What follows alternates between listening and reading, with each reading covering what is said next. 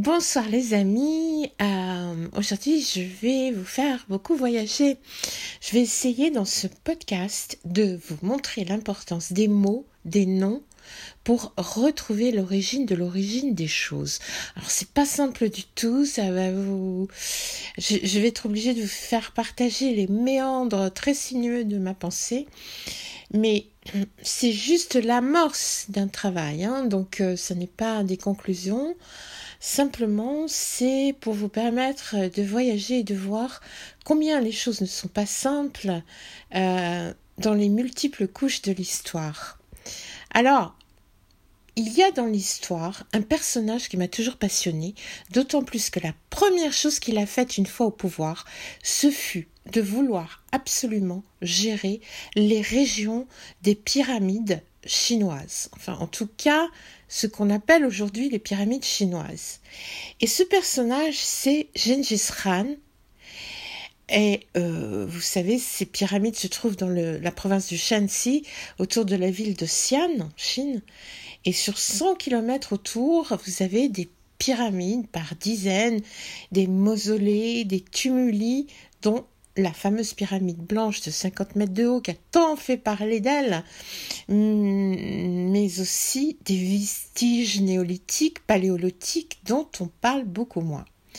Pour vous rafraîchir la mémoire, il y avait eu euh, l'évocation en Europe de ces pyramides dès 1667. Et oui, parce que quand vous regardez un peu partout ce qui, est écrit sur le web, on vous parle tout le temps de, de, de, du pilote d'aviation en 1945 qui les aurait découvertes. Non, non, il les a pas découvertes parce que dès 1667, euh, on en parle par exemple chez Kircher dans ses livres et en 1741 chez l'historien Antoine Bagnier puis, c'est resté confidentiel jusqu'en 1908, où euh, le chercheur ethnologue Robert Sterling Clark les vit, en parla, puis elles furent redécouvertes par les Australiens en 1912, Fred Meyer Schroeder, puis en 1913 par la mission Ça fait beaucoup de monde quand même. Et ensuite, en 1945, un pilote, le pilote américain James Cosman, et puis aussi Bruce Ketty, photographia la fameuse pyramide blanche euh, qui entre parenthèses euh, est sans doute le monticule, euh, le, tumulus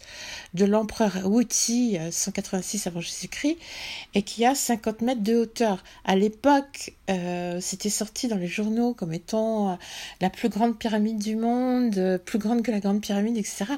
Mais je vous rappelle que la grande pyramide, elle fait 139 mètres de haut, et celle-ci 50 mètres. Surtout que, en plus, comme mon sujet aujourd'hui, c'est pas les pyramides chinoises, mais euh, voilà, la plupart des pyramides chinoises, ce sont des monticules de terre. Il y en a très peu qui sont en pierre. Alors, James Kosman, en juillet 45, avait observé, lui, euh, cette grande pyramide blanche et il avait noté à l'époque que la, la disposition des pyramides du Shenxi était similaire à celle le long du Nil et il avait même calculé qu'il y avait 16 944 minutes d'arc entre la longitude de la Grande Pyramide et la plus élevée des pyramides du Shenxi. Euh, donc déjà, on essayait de rapprocher l'Égypte de tout ça. Puis, en 1994, un chercheur allemand obtint une autorisation de visiter cette zone à pyramide. je vous rappelle que ce sont des zones qui ne sont pas visitables par les quelques mausolées qui sont très touristiques. Euh, donc en 94, il obtient, ce chercheur allemand, l'autorisation d'aller les voir. Il s'appelle Hartwig Hausdorff et il a, lui, il évalua à plus de 900 les pyramides de la région. Bon, moi je pense qu'il y en a la moitié, mais hum, c'est déjà pas mal. Et euh, selon le, le, professeur chinois Wang Xiping de Xi'an, elle daterait de euh, moins 4500 ans. Alors, euh, il y a beaucoup de discussions à ce sujet. Hein. Il y en a qui disent que c'est beaucoup plus ancien, il y en a qui disent que c'est beaucoup moins ancien. Enfin, comme d'habitude, autour des datations, ça se dispute. Alors, c'est pas étonnant, ça va étonner beaucoup de gens qu'il n'y ait pas eu des recherches faites sur toutes ces pyramides en profondeur. Euh, mais euh, la Chine, c'est le pays des secrets. Hein. Je vous rappelle que le grand empereur euh, Qin Shi Huangdi a donné son nom à la Chine, hein, Qin Shi Huangdi. Et avant sa mort, cet empereur, en 212 avant Jésus-Christ, eh ben, qu'est-ce qu'il a fait? Il a fait brûler toute sa bibliothèque. Alors, pourquoi un empereur de Chine avec une bibliothèque immense et incroyable à l'époque, avant sa mort, il décide de tout brûler. C'est quand même incroyable. Bah, je vous rassure, on a retrouvé des documents. Et euh, en tout cas, il y a des témoignages d'historiens de l'époque que tout alla dans les souterrains des lamasseries. En tout cas, les copies euh, l'air dans les souterrains des lamasseries. Alors, pourquoi les lamasseries hein, Parce que là, c'est un empereur chinois.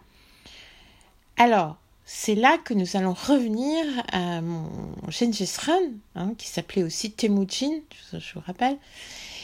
Alors, Gengis Khan, il est né en Mongolie vers 1152 et il meurt où? Eh bien, à Xi'an, dans le territoire des pyramides. Il a créé la Mongolie en unifiant les tribus euh, dont les Tartares du bassin de Tarim, hein, c'est-à-dire c'est au nord du Tibet.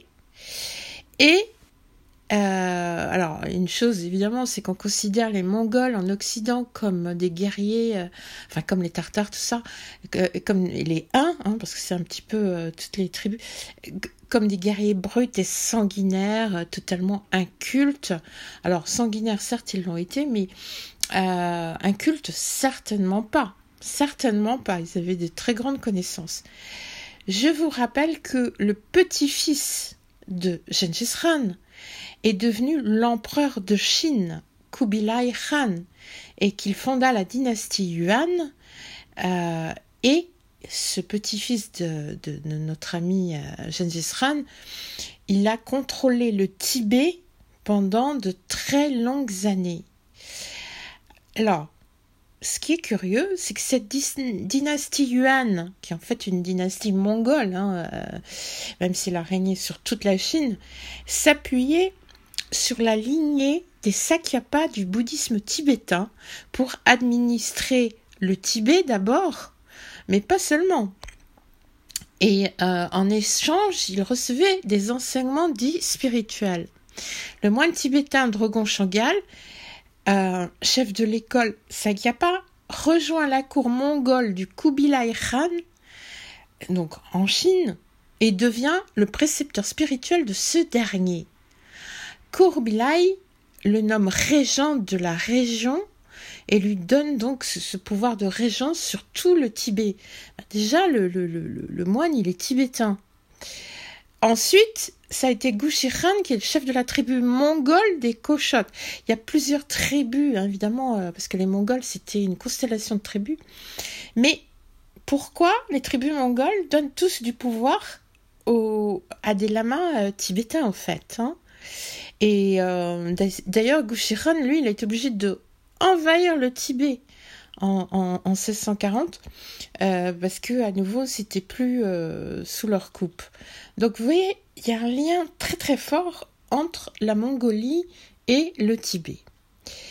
Or, les Tibétains sont en assez grande partie de race mongole. Alors ça, pas rentrer dans les détails, mais euh, il y a plusieurs ethnies, bien sûr, mais euh, principalement, et les lamasseries ont existé partout en Mongolie et en Asie centrale certaines bouddhistes et d'autres non.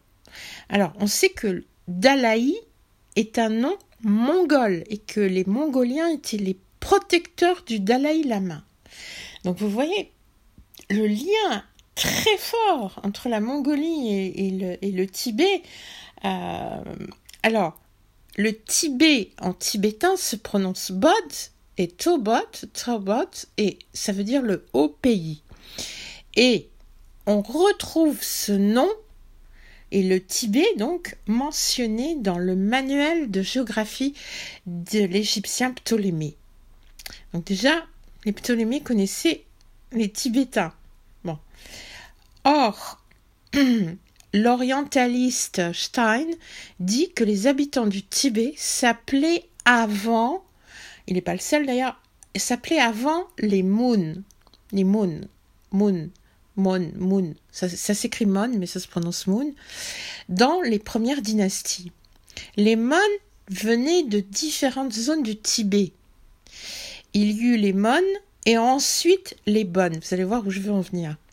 Alors, le terme bonne, qu'on prononce bonne en fait, hein, mais ça s'écrit bonne, B-O-N, avec un tréma sur le O, euh, mais ça se prononce bonne, donc je vais dire bonne, désigne les traditions religieuses tibétaines distinctes. Hein, ça, c'est selon le tibétologue norvégien Per Kvarn. Euh, bah, c'est une religion animiste ancestrale préexistante au bouddhisme. Donc n'oubliez pas que le bouddhisme est récent hein, et que donc le Tibet avant n'était pas bouddhiste. Euh, le bouddhisme a supplanté cette religion animiste euh, vers le 8e euh, et 9e siècle. ensuite, c'est devenu une espèce de religion syncrétique qui se mélangeait au bouddhisme et qui se propagea à partir de l'Inde pour, devenir la foi dominante. Et puis, c'est mêlé à des, sur, ce qu'on appelle des superstitions, enfin, on va dire plutôt de l'animisme, euh, comme la divination chamanique. Euh, tout ça, c'est, ce sont des croyances communes aux adeptes du bon, hein, des, des, bonnes. Vous avez entendu le mot bonpo, hein, bonpo en fait, et au reste de la population. Alors, vous connaissez tous, je pense, vous avez entendu ce nom du mont Kailash. Hein, donc c'est le mont Kailash, c'est euh, la croyance en, ce, euh, enfin ou la connaissance de, cet axe du monde, c'est-à-dire le Djed égyptien, hein, sont très attachés à leur mont Kailash et au chiffre 9. Euh, bon, alors ça, ce sont les bonnes les bonnes ont été beaucoup massacrées. Euh, on a fait en sorte euh, qu'on a essayé de les faire disparaître. Hein, bon, par exemple, vous connaissez tous le salut tibétain en tirant la langue.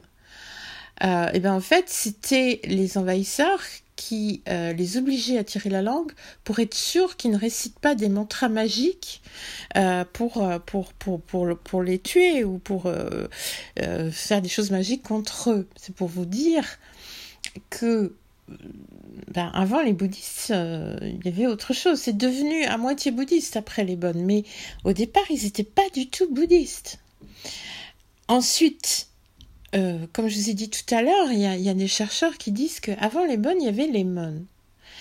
Et les mônes, et c'est une religion aujourd'hui qui mêle le christianisme et le bouddhisme, euh, pratiquée par la minorité des Lepchas, euh, donc dans les temps récents, mais l'ancien peuple man était répandu dans toute l'Asie du Sud-Est, Cambodge, Thaïlande. Euh, alors, il y a très très peu de documents sur les man, euh, mais les experts pensent qu'ils pourraient venir à l'origine du Tibet. Donc, en fait, ils se trouvaient au Tibet, mais à l'origine, ils pourraient vraiment venir du Tibet. Puis de Mongolie. Donc on revient à notre Mongolie. D'ailleurs, les Mon et, la Mongolie, c'est dans le même nom.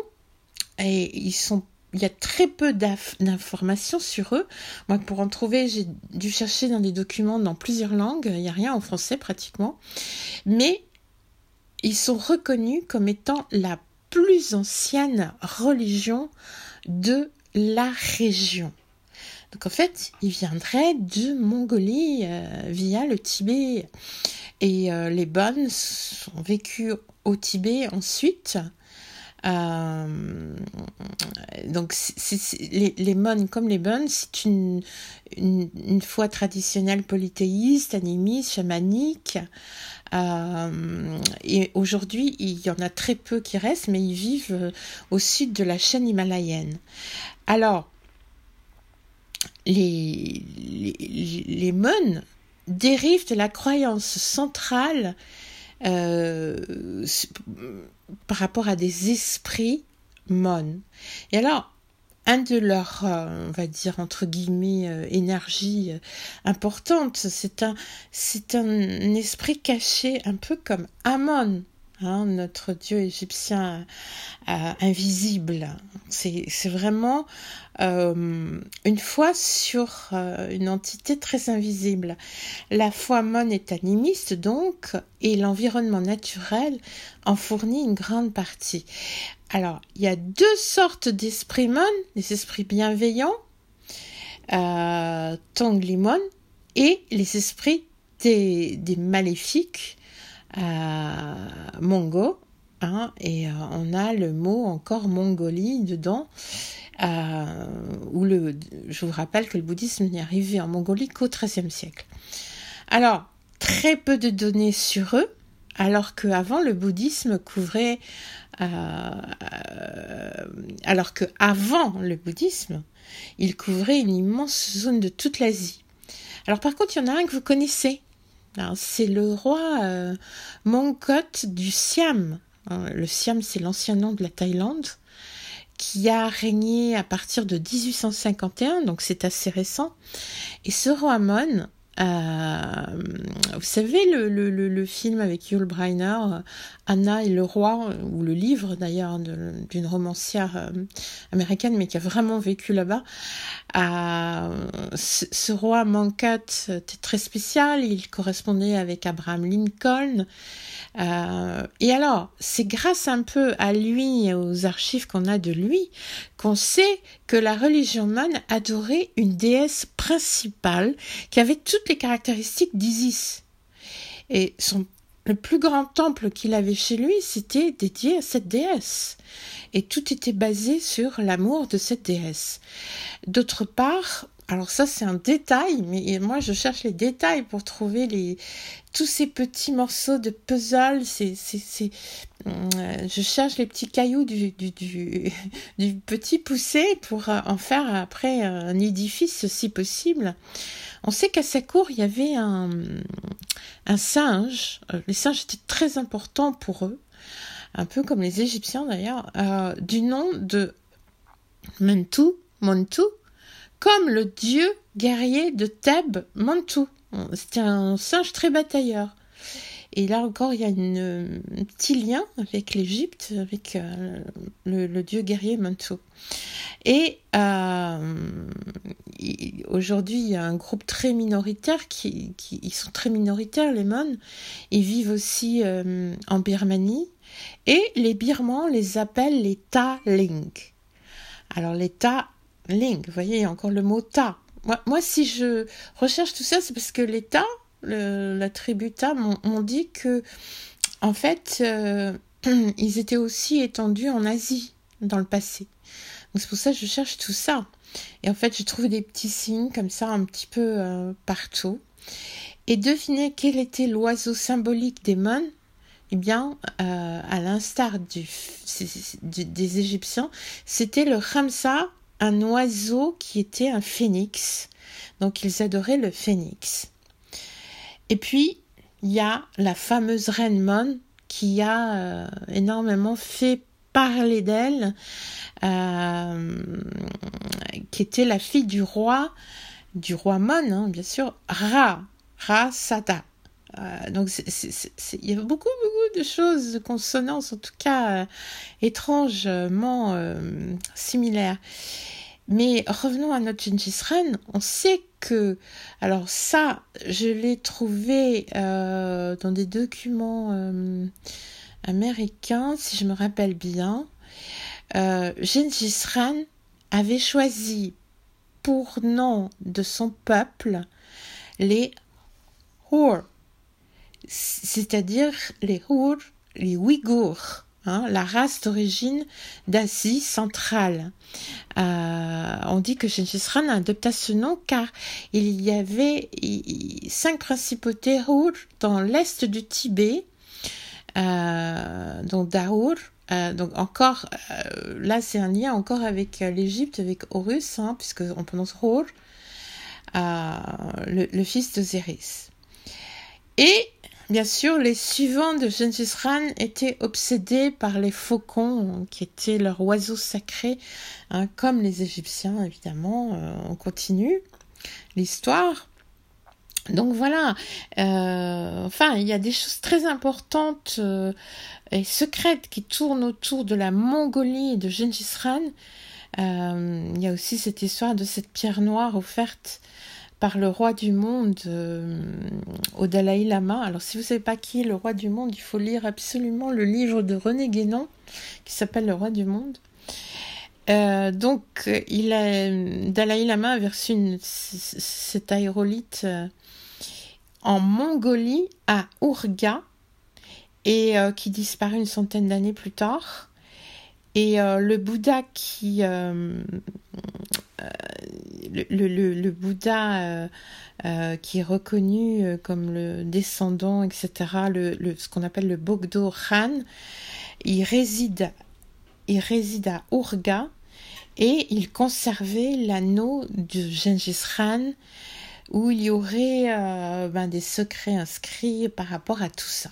Voilà. Enfin, on rentre encore plus dans des secrets mais il y a là un nœud de choses très intéressantes. En tout cas, il y a aussi euh, des choses très modernes, comme le fait que ben, les Tibétains, euh, ce que tout le monde admire aujourd'hui, euh, ne sont pas les habitants d'origine, hein, enfin les bouddhistes, je parle. ne sont pas la religion d'origine, que les anciens Tibétains ont été vraiment massacrés à plusieurs reprises par les uns par les autres, donc il y a une espèce de karma incroyable là euh, aussi. Et voilà, je... c'est très complexe, il y a beaucoup de choses, mais c'est toujours aussi passionnant. À très bientôt les amis et encore merci à vous de m'écouter. Bonne soirée.